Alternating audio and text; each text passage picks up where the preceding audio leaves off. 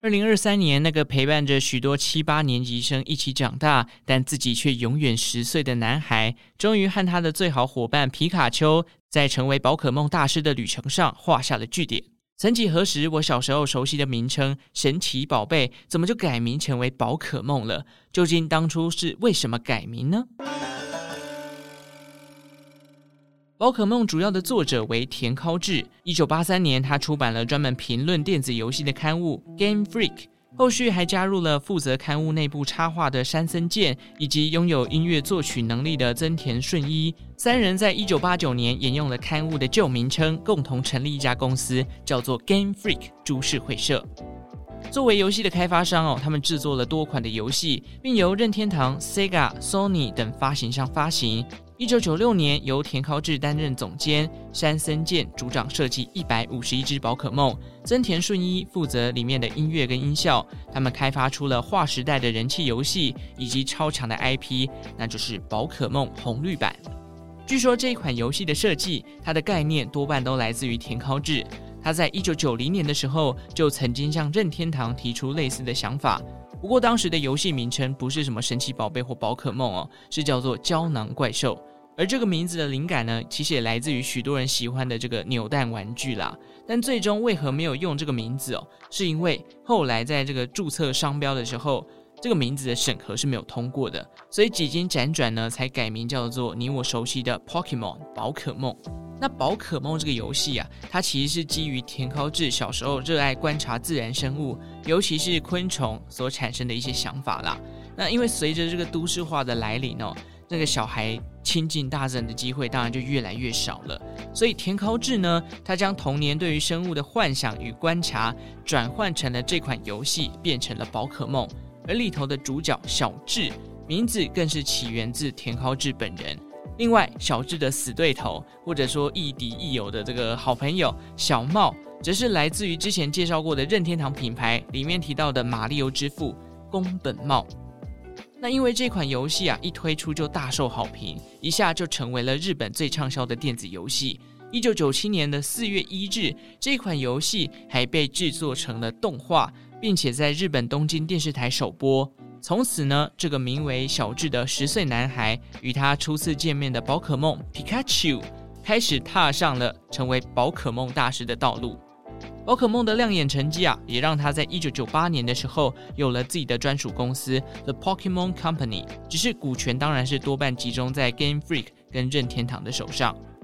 话说回来哦，我们来算一下，如果一九九七年的时候小智的年龄是十岁，现在已经二零二三年了嘛。那小智至少也三十六岁了，所以这个年纪成为大师哦，其实也是很厉害。三十几岁就能被称为一个 master，真的是一个蛮厉害的成就哦。其实我觉得某种程度呢，就跟他的角色原型田尻智一样，毕竟田尻智跟团队一起开发出宝可梦这款游戏的时候，他其实也才三十岁左右。宝可梦发行以来呢，从动画啊、游戏到周边的商品等等，其实它的产值啊已经超过了一千亿美元。而在这二十几年的这个小智的旅程终结之后，据说新的宝可梦旅程将在一个名为帕迪亚的地区展开。那这个地区的原型呢，据说是参考了欧洲的伊比利半岛。坦白说，我是一个自从这个超世代之后就再也没有认真追过宝可梦的动画的人，所以。哎，这个里面有什么新的宝可梦，我可能已经完全不熟悉了。我还停留在什么木守宫啊、火稚鸡啊、熔岩龟的年代，呃，有一种透露年纪的感觉啊。但因为今年开始哦，随着这个小智成为宝可梦大赛冠军的这个消息传出来之后，我有一天就在这个 Momo 的亲子台上面看到他跟丹帝吧那个对决的集数，就是皮卡丘跟这个喷火龙对决。那一场真的很燃呢，就很久没有看宝可梦的动画，但是看了还是会觉得内心充满了悸动啊，尤其看到起鸡皮疙瘩。那因为其实早就知道他已经会赢了嘛，我们都被爆雷说他已经成为大师了，但是看到那个整个结局的画面，其实心里还是满满的感动啦。毕竟呢，这真的算是七八年级生的童年嘛。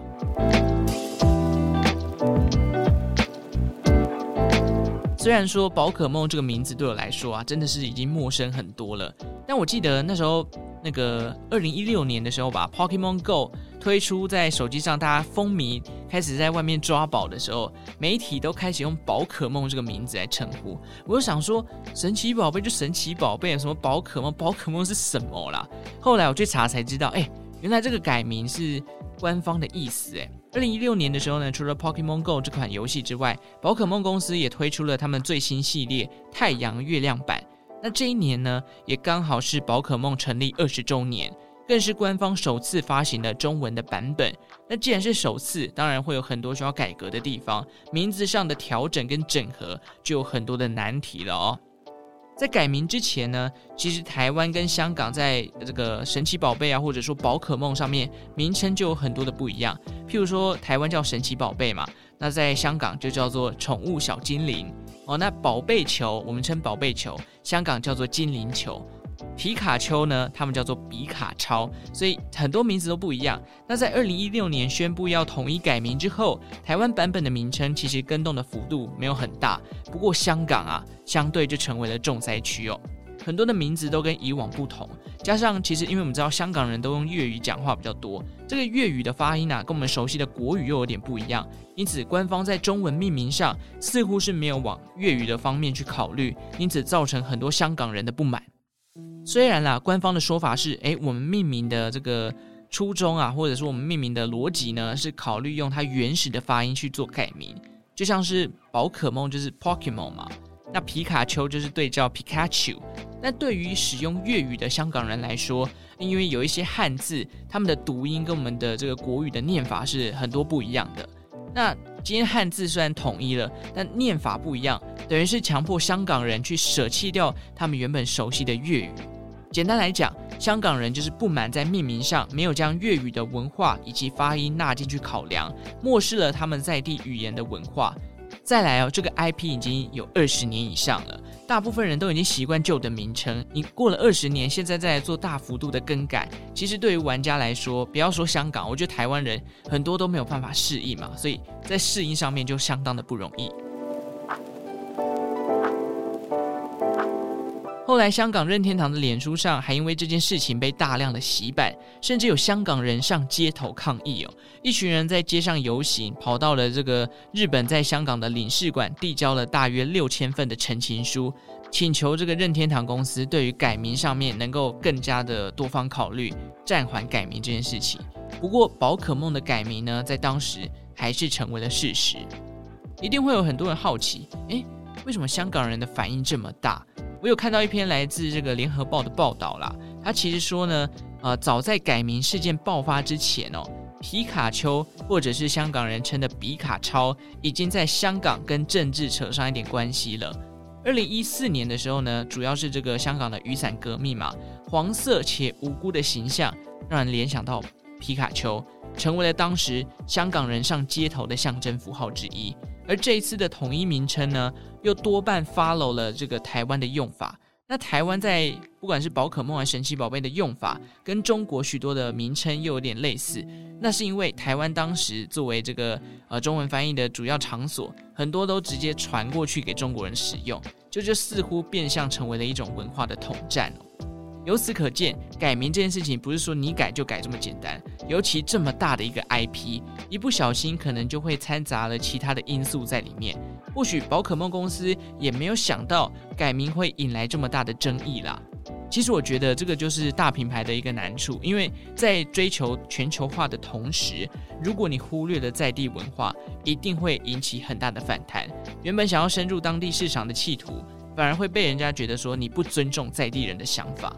那最近因为迎接了这个宝可梦小智的结局嘛，我的脸书上也有各种宝可梦的贴文，我就发现，其实很多贴文你一看到皮卡丘如果写成比卡超，通常呢都是来自于香港的社群媒体哦，可见哦，香港人其实也没有在 care 什么统一命名的了，我香港人就习惯称比卡超，我为什么一定要听你的改成皮卡丘呢？反正我们香港人之间知道比卡超是什么就好了，这让我想到另外一个很有名的动画。哆啦 A 梦嘛，诶，哆啦 A 梦之前叫做小叮当，我们这一辈的可能都叫做哆啦 A 梦，可是稍微年长一点的，或者是可能很早以前就接触到的，就会称之为小叮当。那胖虎叫技安，静香叫怡静，小夫叫阿福，所以这个名字又有点不一样。那这两个称呼到现在为止也都还是听得到。当然，现在就有人说，哎，你叫小叮当，那你可能年纪比较大。可是我觉得这就是当下你接触到这个东西，你在脑海里面留下的记忆点。像我习惯还是觉得神奇宝贝有一种比较熟悉的感觉，宝可梦距我就好像很远。我也蛮好奇，就是年纪跟我相仿的人，你现在对于神奇宝贝的称呼是叫神奇宝贝，还是叫宝可梦呢？欢迎大家到 Spotify 来投票哦。好，这集到这边，感谢大家的收听，周报时光机，我们下次再见喽，拜拜。